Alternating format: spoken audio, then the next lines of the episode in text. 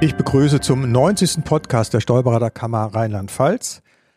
Mit in der Runde sitzen heute Anne Überfeld, die Geschäftsführerin der Kammer, Ralf Nick aus dem Öffentlichkeitsausschuss, Vorsitzender und unser IT-Ausschussvorsitzender Matthias Gahn. Ton wie immer von Chris Mock aus Köln. Mein Name ist Walter Mock. Wir haben heute als Thema die Grundsteuerreform. Das Ganze basiert auf einem Urteil des Bundesverfassungsgerichtes, das nämlich die Grundsteuer ja, nicht mehr verfassungsgemäß ist, weil sie auf alten Werten von 64 und im Osten von 36, 34 oder 36 äh, beruht. Da war also Handlungs- oder da ist jetzt Handlungsbedarf und es wurde eine Grundsteuerreform ins Land gebracht. Das wissen wir alle schon relativ lange. Und ich glaube, über Corona und Überbrückungshilfen und was auch immer so in den Kanzleien los ist, hat man das ein bisschen vor sich hergeschoben. Und äh, ja, was ist jetzt der Grund, warum wir das aufgreifen, Ralf? Ja, es ist ja nicht nur so, dass wir es äh, vor uns hergeschoben haben. Äh, wir wussten ja gar nicht, was wir machen sollten. Äh, wir wussten nur, dass neue Steuererklärungen eingereicht werden müssen. Und zwar die Deadlines, die stehen fest. Ab 01.01.2022 haben wir einen neuen Hauptfeststellungszeitpunkt. Da werden die Grundsteuerbeträge, Messbeträge festgestellt. Ab 2023 soll die Bearbeitung in der Finanzverwaltung äh, durchgeführt werden. Das heißt, Ermittlung der Grundsteuerfeststellungsbeträge. Äh, ab 2024 sollen die Gemeinden die Hebesätze anpassen und ab 2025 endgültig wird die neue Grundsteuer durch die Gemeinden erhoben. So, jetzt müssen ja äh, bis die 2025 die Gemeinden die Grundsteuer erheben, müssen Steuererklärungen abgegeben werden. Jetzt ab dieses Jahr, ab diesem Jahr 2022 müssen wir neue Erklärungen einreichen, beziehungsweise neue Feststellungsbeträge festgestellt werden. Und das gilt halt ab dem 1.7.2022 müssen wir oder jeder Steuerbürger äh, Erklärungen abgeben, damit die Beträge festgestellt werden können. Das hat zu erfolgen vom 1.7. bis zum 31.10. Also wir haben sage und schreibe vier Monate Zeit für jeden Steuerbürger Steuererklärungen einzureichen, damit die Verwaltung danach rechnen kann. Matthias, äh, wo liegt denn jetzt in der Praxis konkret die Brisanz des Themas für uns? Ja, äh, du hast das schon auf den Punkt gebracht, Ralf. Äh, es bleiben sage und schreibe vier Monate um Erklärungen zu erstellen und ähm, bei äh, in der Öffentlichkeit kursierend äh, 36 Millionen Grundstücken ähm, kann man relativ runterrechnen, wie viel Erklärungen pro Kanzlei zu erstellen sein werden. Ähm, auf der einen Seite ist erstmal die Frage, wie kann ich das Ganze in der eigenen Kanzlei organisieren? Wie bekomme ich alle Beteiligten fachlich fit? Wie informiere ich meine Mandanten, um zu festzustellen, von wem werde ich beauftragt, diese Feststellungserklärung zu erstellen. Und dann die letzte finale spannende Frage, mit welcher Software mache ich das Ganze eigentlich? Denn so händig die ganzen Daten in Elster einzugeben, das wird sicherlich nicht nachher das äh, Zielszenario sein können. Also die Kollegen oder die Softwareanbieter gehen momentan davon aus, es lässt ja nicht jeder äh, Steuerbürger in Deutschland die Erklärung von einem Steuerberater anfertigen. Äh, es wird davon ausgegangen, dass man zwischen 1 und 1,5 Erklärungen pro Mandant einreichen muss. Also muss ich sagen, das halte ich für viel zu niedrig. Weil, wenn ich in meiner Praxis schaue, die meisten, die meisten Einkommensteuerfälle haben alle eine Vermietung, Verpachtung und oft mehr als eine. Dazu kommt das Eigenheim, was dazu ist. Hausbesitzgemeinschaften, Erbengemeinschaften, die Immobilien haben.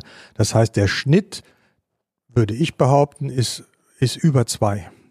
Wenn jeder Mandant sagt, ja, okay, äh, lieber Steuerberater, mach okay. es. Ganz genau. Nur Dann ich sag mal, wer, wer zum Steuerberater geht und lässt da seine Steuererklärung machen, der wird sich jetzt nicht für die Feststellungserklärung hinsetzen und das selber erfassen und digital übertragen, sich dann auch noch bei Elster registrieren, weil das müsste er ja auch. Also dieser ganze Prozess, das macht doch derjenige, der sowieso beim Berater ist, der wird das nicht machen. Der Nichtberatende wird das versuchen selbst zu machen. Da gibt es eine Klientel, klar, die macht das. Aber die Leute, die bei uns sind, ich denke, dass die uns auch in Anspruch nehmen werden. Mit kleinen Ausnahmen vielleicht. Aber und, und da halte ich die Zahl der Erklärungen, die wir machen müssen, für höher. Und äh, ich weiß nicht, wie ihr bei euch, Matthias, äh, das hochrechnet an Fällen vom Schnitt her, denk. Also wir rechnen wirklich so mit 1,5 äh, Fällen ähm, pro Mandat. Also wir rechnen etwa mit 1000 Fällen bei uns in der, in der Kanzlei. Ähm, und ich befürchte, es wird auch relativ zutreffend sein, also befürchten in Anführungszeichen. Wie seht ihr denn die durchschnittliche Bearbeitungszeit zu einer Erklärung und äh, die Erfassung der Daten? Gibt's da, habt ihr da eine Vorstellung? Weil das muss man ja auch irgendwie mal planen. Und wir haben wie lange? Äh, also letztlich, Vier Monate. Ja, zu, zum Übertragen, aber wir können ja morgen anfangen, theoretisch. Und könnten dann äh, bis 1. Äh, Juli ist die Übertragung, also wir könnten ja bis 31. Oktober das Ganze bearbeiten. Aber 1000 Erklärungen, wie viele Stunden, wie viel Mannarbeit ist das denn und was ist in der Praxis zur Verfügung? Das ist doch die Überlegung, die man machen muss. Also das, was so die Softwareanbieter sagen in den Produktpräsentationen, das zielt so auf im günstigsten Fall unbebautes Grundstück, ähm, Viertelstunde Zeitaufwand, bis hin zu komplexeren Fällen zwei bis drei Stunden Zeitaufwand. Also wenn wir mal vorsichtig mit durchschnittlich ähm, vielleicht zwei Stunden Zeitaufwand kalkulieren, ähm, dann wird das wahrscheinlich relativ zutreffend sein. Dann wärst du bei, bei deinem Beispiel bei 2000 Stunden zusätzliche Arbeit. Äh, ja, du lachst, aber das ist ja, du Zahl, die Zahl hast du genannt. Definitiv, ja. Das sind, das und, sind nachher 2000 ähm, Stunden, äh, die irgendeiner erbringen muss. Die irgendeiner erbringen muss. Ähm, es hat ja im Moment äh, und, ähm, keiner in den Kanzleien Langeweile, ganz im Gegenteil. Also Matthias, das sind die, die Angaben von äh, den Softwareanbietern. Aber ich glaube, äh, da ist da schon ein bisschen mehr Arbeit hinten dran, weil ich muss meine Mandanten informieren. Äh, natürlich kommen die Rückfragen, wieso, weshalb, warum. Äh, bevor wir überhaupt den Auftrag haben, äh, haben wir eine halbe, dreiviertel Stunde Zeitaufwand, äh, die Daten zu erfassen, äh, Rückfragen beim Grundbuchamt, beim Gutachterausschuss, das kostet alles Zeit. Also ich gehe davon aus, dass wir schon auf eine, eine Zeit von äh, mit Bescheidprüfung nachher, wenn ich das bis zum Ende sehe, schon auf vier, fünf Stunden komme pro Fall, äh, wo, wo man auch sagt, okay, da kann auch sehr viel von der äh, Verwaltung, äh, Sekretariat gemacht werden, aber äh, es muss gemacht werden. Ne? Die Bescheidübertragung, äh, die Rückübertragung etc. Äh, das erfordert jetzt ganz einfach, und deswegen machen wir auch heute den Podcast, schon Planungen, die wir jetzt im Januar beginnen sollten, damit wir ab 1. Juli überhaupt Erklärungen übertragen können. Januar ist vorbei. Wir sind im Februar, auch wenn der Podcast gesendet wird. Aber äh, du hast recht. Äh, und da sind wir aber auch beim Thema jetzt. Äh, für mich ist eine entscheidende Frage. Wir haben ja, wir brauchen ja eigentlich Software dafür. Und wir wissen alle, soweit wir Datev-Anwender sind, hier im Raum sind das nun mal alle. Äh, und das sind ja auch die überwiegende Zahl der Kollegen. Datev selbst stellt keine Software zur Verfügung. Es gibt zwar einen Kooperationspartner und es gibt andere Softwareanbieter die Frage, die sich für mich stellt, also A, brauchen wir eine Software? Ich denke ja, das werdet ihr auch, werdet ihr zustimmen. Und B, wie gut funktioniert im Rahmen der Software die digitale Bereitstellung von Daten? Denn das ist das Kernproblem dann. Äh, was kann ich digital alles einspielen und Zeit sparen? Oder was muss ich alles händisch machen? Das ist, das ist manchmal die Frage. Und funktionieren dann auch die Schnittstellen, die ja angepriesen werden? Und einer nach dem anderen frage ich jetzt mal, was ihr denn äh, mit der, mit der äh, Software vorhabt. Und was gibt es, Matthias? Ähm, also, ich glaube, drei Anbieter decken im Moment so ein bisschen den Markt ab. Das ist äh, zum einen HSP als Softwareanbieter dafür. Dann äh, gibt es Fino, ähm, die auch Datev-Schnittstellenpartner sind. Und dann gibt es als dritten Smart Grundsteuer. Das werden so aus meiner Sicht ohne Anspruch auf Vollständigkeit die drei, die wahrscheinlich, ähm, egal welche Kanzleisoftware man jetzt benutzt, ähm, die in Frage kommenden Anbieter wären. Was ich im Moment gesehen habe, also Haufe bietet was an, äh, Agenda bietet was an, äh, da habe ich äh, Werbung gesehen dazu. Ralf, hast du äh, andere die, noch? Nee, äh, aber die benutzen alle im Hintergrund quasi dieselben Anbieter. Also äh, Matthias hat es ja gesagt, Finotech ist da der Schnittstellenpartner und da der forciert das. Aber äh, Haufe geht, glaube ich, auch über Finotech, äh, nur über ein anderes Label. Im Hintergrund läuft dieselbe Software, da klebt nur ein anderes Label drüber. Wichtig ist für uns als Steuerberater, glaube ich, egal welche Kanzleisoftware ich einsetze, dass ich, weil das haben, glaube ich, alle Produkte äh, äh, zusammen, dass sie sagen, okay, wir sind eine äh, unabhängige Software, wir ziehen die Daten, zum Beispiel Stammdaten, aus der Kanzleisoftware in unser Produkt, äh, haben eine cloud-basierte Anwendung, in der auch der Mandant mitarbeiten kann. Also ich kann, äh, ich stelle die Daten rein, Mandant kann selber äh, Daten hinzufügen. Und im Endeffekt kommt eins raus, nämlich die Erklärung. Und das haben, glaube ich, alle Anbieter. Aber an der äh, Stelle ist genau das Thema. Du hast in der Kanzlei einen bestimmten Prozentsatz an digitalen Mandaten. Mit denen kannst du das machen, die liefern. Es gibt viele, viele Kanzleien, die ganz schlecht digital aufgestellt sind. Da sind die Mandanten erst recht nicht digital aufgestellt. Das heißt, da ist die Bearbeitungszeit, denke ich, viel höher. Und ähm, von daher wird das sehr, sehr unterschiedlich sein, was äh, da äh, Zeit gebraucht wird. Das macht es natürlich aus. Klar, wenn ich sage, der Mandant, äh, wenn ich jetzt äh, Matthias sage, äh, Smart Grundsteuer sagt, äh, wir haben zwei Stunden Z äh, Bearbeitungszeit, dann ist der wirklich der Workflow gesehen, ich fange an mit der Erklärung, bis sie fertig ist.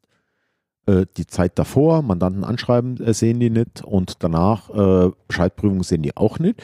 Und die sehen den Vorteil, dass der Mandant direkt einsteigt auf diese cloudbasierte Software.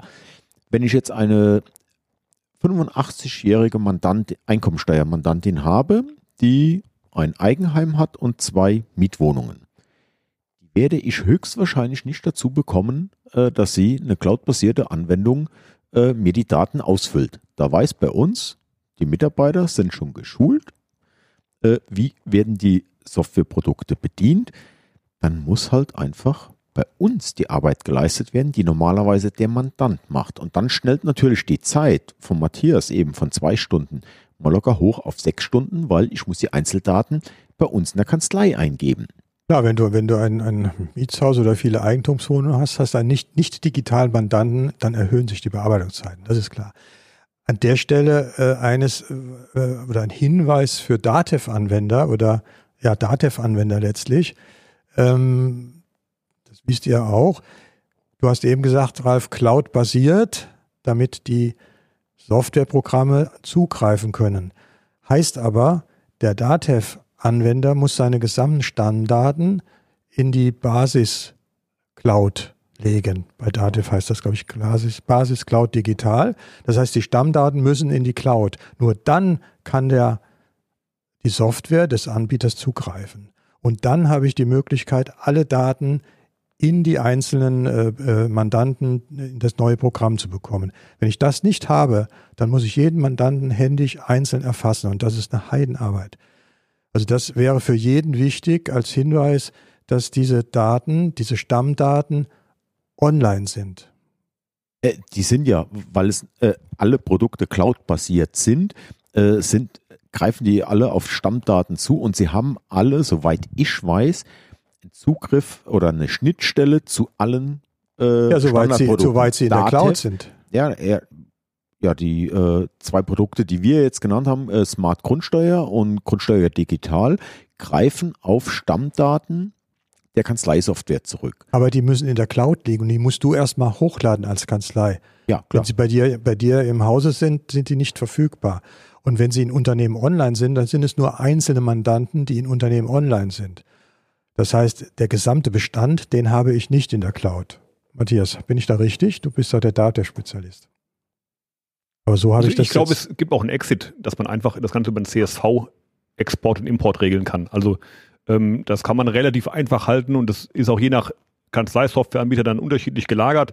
Also der Weg CSV raus aus der Kanzleisoftware rein in das Grundsteuerprogramm, der geht immer. Und äh, je nach Kanzleisoftwareanbieter gibt es ja noch andere Möglichkeiten obendrein, die noch eleganter und noch einfacher sind. Aber diese Basismethode funktioniert immer. Okay, gut, dass wir unseren IT-Vorsitzenden hier haben, der das noch ein bisschen besser erklären kann als ich. Ich bin da ja nur der Ex.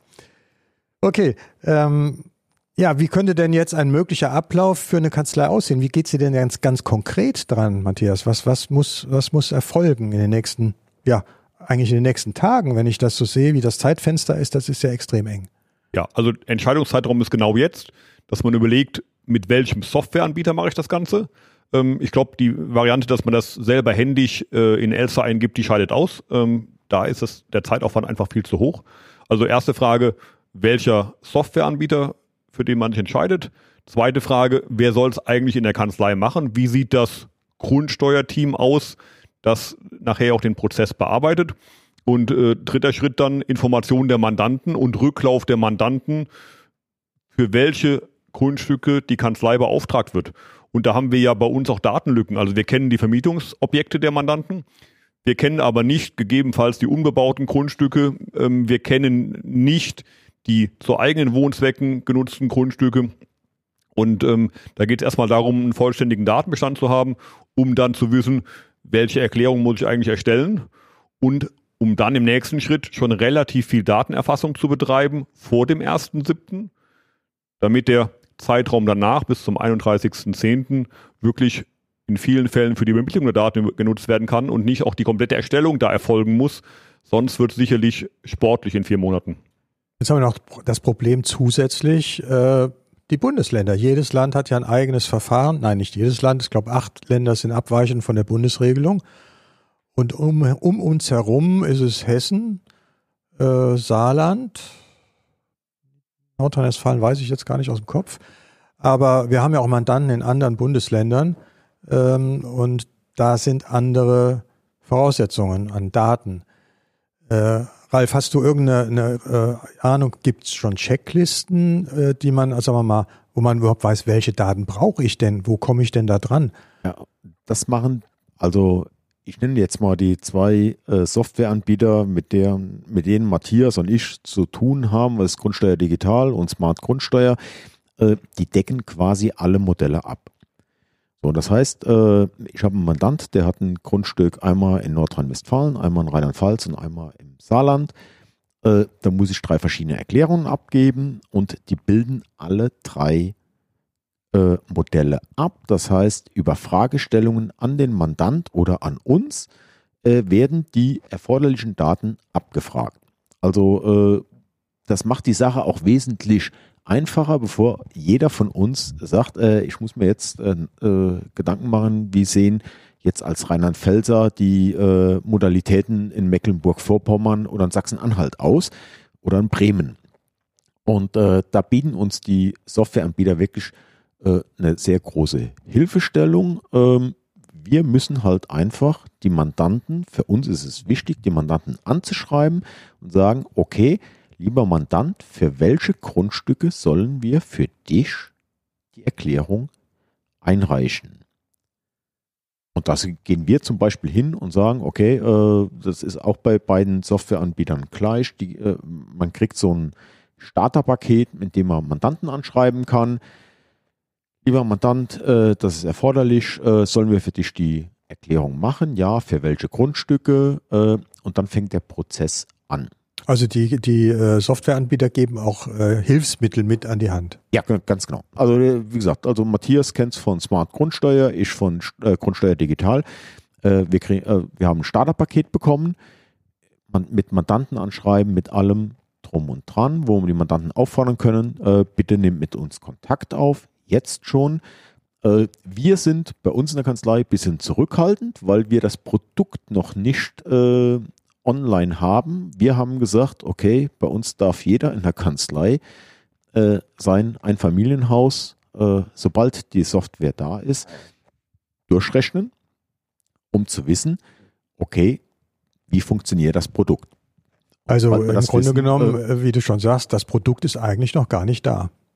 Wir, haben, so wir haben das Softwareprodukt noch, wir können noch nicht über das Softwareprodukt. Äh, ja, man kann es ja. im Moment vorbestellen, aber es ist noch nicht da. Hat auch unter anderem den Grund, dass noch nicht alle Länder fertig sind mit ihren Vorarbeiten, die sie machen müssen. Insofern warten die Softwarehersteller auf die Zulieferung. Und das andere große Thema, die Finanzverwaltung hat ja die Elster-Schnittstelle, die ja kommen muss, auch noch nicht fertig. Das heißt, die Softwarehersteller brauchen ja auch die Daten für die Schnittstelle. Auch das gibt es noch nicht. Und ich bin mal gespannt, ob die Finanzverwaltung ihre Elster-Schnittstelle so schnell dann hinbekommt und nicht um fünf vor zwölf. Und dann muss erstmal bei uns die Schnittstelle äh, parallel geschaltet werden. Also da sehe ich noch ein kleines Zeitproblem, ob das überhaupt funktioniert. Denn Für, uns, äh, ist das, für bitte? uns ist das größte Zeitproblem momentan, dass wir noch nicht wissen, wie viel Zeit kostet es wirklich effektiv, wenn ich jetzt einfach nur mal ein Einfamilienhaus bei uns hier auf dem Platten Hunsrück äh, sehe, ich rechne mal ein Einfamilienhaus einmal durch mit allem drum und dran, habe ich irgendwo noch bei uns auf dem ländlichen Raum ist es ja mal so, dass man da noch einen Acker hat und da noch so ein bisschen Wald. Äh, das gebe ich in die Erklärung ein. Deswegen haben wir gesagt, jeder bei uns macht mal seine Grundstücke, äh, lässt es durch das Programm laufen, um danach auch festzustellen, was kostet es an Zeit und was, weil wenn ich meinen Mandant äh, anschreibe und sage, äh, bitte, oder sollen wir die Steuererklärung machen, will der natürlich wissen, was kostet es. Genau, beim, äh, sind wir, da sind wir gleich beim Thema, das uns dann auch so in die letzte, letzten Teil des Podcasts führt. Honorarfestlegung. Wie rechnen wir das Ganze ab?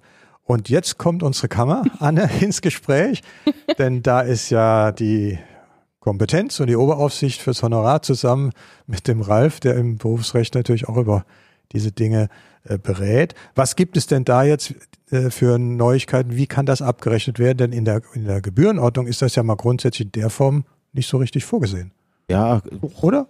Doch. Doch, eigentlich schon. Ja. Weil äh, genau Anfang des Jahres äh, habe ich den Anruf nach Mainz gewagt zu unserer obersten Gebührenrechtlerin und habe gefragt und gesagt, wir sind daran, äh, wir sind, äh, wir bereiten gerade die Mandantenanschreiben vor. Und dann habe ich mal ins äh, Gesetz geschaut, in die Steuerberatervergütungsverordnung, die da sagt, unter Paragraph 24 irgendwas, äh, Bewertungen nach dem Bewertungsgesetz oder Steuererklärung nach dem Bewertungsgesetz äh, steht drin, dass nach dem Gegenstandswert von so und so viel die Gebühr so und so hoch ist. Na, das müsste es ja eigentlich sein. Habe schon mal gesagt, selbst auf dem platten Land mit 500.000 bei einem Einfamilienhaus äh, für so einen Messbetrag sind wir nicht weit weg. Würde aber bedeuten, eine Gebühr von einer Mittelgebühr, weil da äh, kennen wir uns ja normalerweise aus, bei einer Steuererklärung rechnen wir oft nach einer Mittelgebühr ab, würden wir bei einem normalen Einfamilienhaus mit 500.000 Wert bei circa 12, 1300 Euro liegen.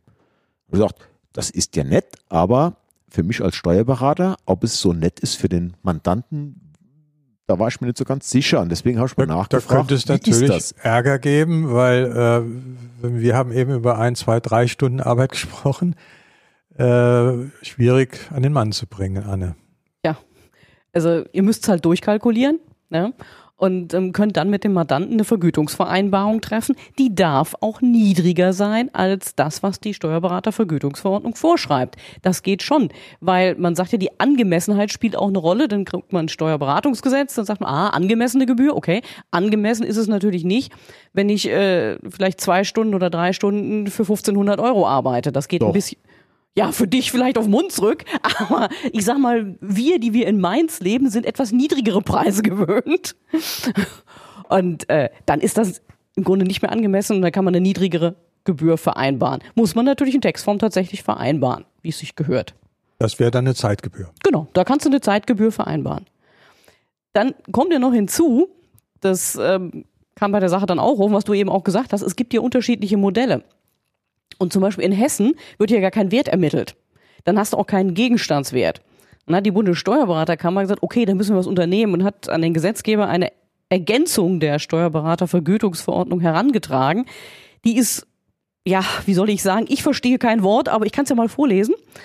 Und zwar soll bei der Feststellungserklärung zur Grundsteuer, wenn eben kein Wert ermittelt werden kann, der Grundsteuermessbetrag geteilt durch die Grundsteuermesszahl des Bundesmodells jedoch mindestens 25.000 Euro als Gegenstandswert herangezogen werden können.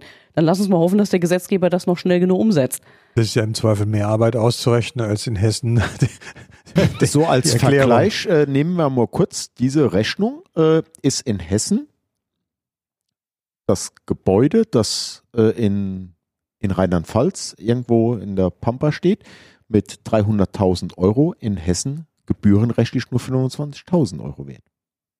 Ja. Weil es irgendeinen Mindestwert hat. Und deswegen äh, wollten wir auch hingehen und deswegen ich, äh, äh, galt auch mein Anruf in Mainz, äh, um zu sagen, okay, der Mandant soll im Vorfeld wissen und ich denke mal, das ist auch fair gegenüber dem Mandanten, wenn ich ihn anschreibe und sage, sollen wir deine äh, Grundsteuererklärung machen, äh, direkt mit einem mit einem Fixpreis äh, oder mit einem Pauschalpreis rangehen, wenn ich sage, okay, äh, Mhm. ein Familienhaus, äh, normale Lage kostet so und so viel. Äh, wäre, mein, wäre mein Andenken als Pauschalvergütungsvereinbarung mit dem Mandanten festzumachen, dass er direkt weiß, okay, Ich bin durchaus oft ein Freund von Pauschalvergütung, weil es vieles vereinfacht. Aber wir wissen ja in dem Fall selbst nicht so genau, wie viel Zeit wir eigentlich brauchen. Eben haben wir hier, selbst hier in der Runde unterschiedliche Auffassungen gehabt. Der Ja. Matthias ging so von zwei Stunden drei aus, du warst dann schnell bei fünf, sechs Stunden. Äh, was, wo ist die Wahrheit und äh, wie kalkuliere ich das? Mit einer Pauschalvergütung ist dann immer, liege ich drunter der Zeit, habe ich gut, liege ich drüber, habe ich Pech gehabt. Musst doch keine Pauschalvergütung machen, machst Zeitvergütung. Nein, nein, das, ich bin Ja? jetzt gerade auf den Ralf eingegangen. So, er so. sagte, man kann ja eine Pauschalvergütung machen. Natürlich kann man das machen. Aber gerade dort, wo wir jetzt nicht Mhm. wissen, wie ist eigentlich der zeitliche Aufwand und gerade in der Runde hier haben wir schon festgestellt, jeder hat so ein bisschen eine andere Auffassung.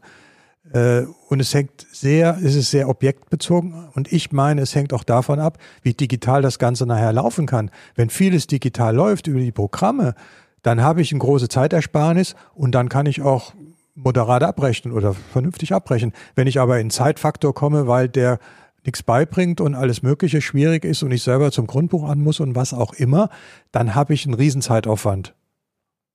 Also ehrlich gesagt, die, die Abrechnung der Zeit sehe ich extrem kritisch. Ähm, da haben wir zwei Probleme aus meiner Sicht. Auf der einen Seite, wenn wir uns richtig gut vorbereiten und viel Vorbereitungszeit haben, um den Prozess insgesamt aufzusetzen, wird uns das über die Zeitgebühr nicht bezahlt. Und wenn wir viel Zeit im Vorhinein aufwenden, um nachher einen reibungslosen Prozess zu haben und Zeit zu sparen, dann bestrafen wir uns damit selber. Ähm, insofern sehe ich ehrlich gesagt aus meiner Warte klare Tendenz zu einer Pauschalvergütung, ähm, die man gut kalkulieren muss. Da kann man auch ein bisschen schief liegen, um Gottes Willen. Ähm, ansonsten ist es ähnlich wie bei der Überbrückungshilfe. Ähm, die Vorbereitungszeit und die Zeit der fachlichen Schulung läuft sonst komplett ins Leere und ist im Verhältnis dann viel zu hoch als bei jährlich wiederkehrenden Themen.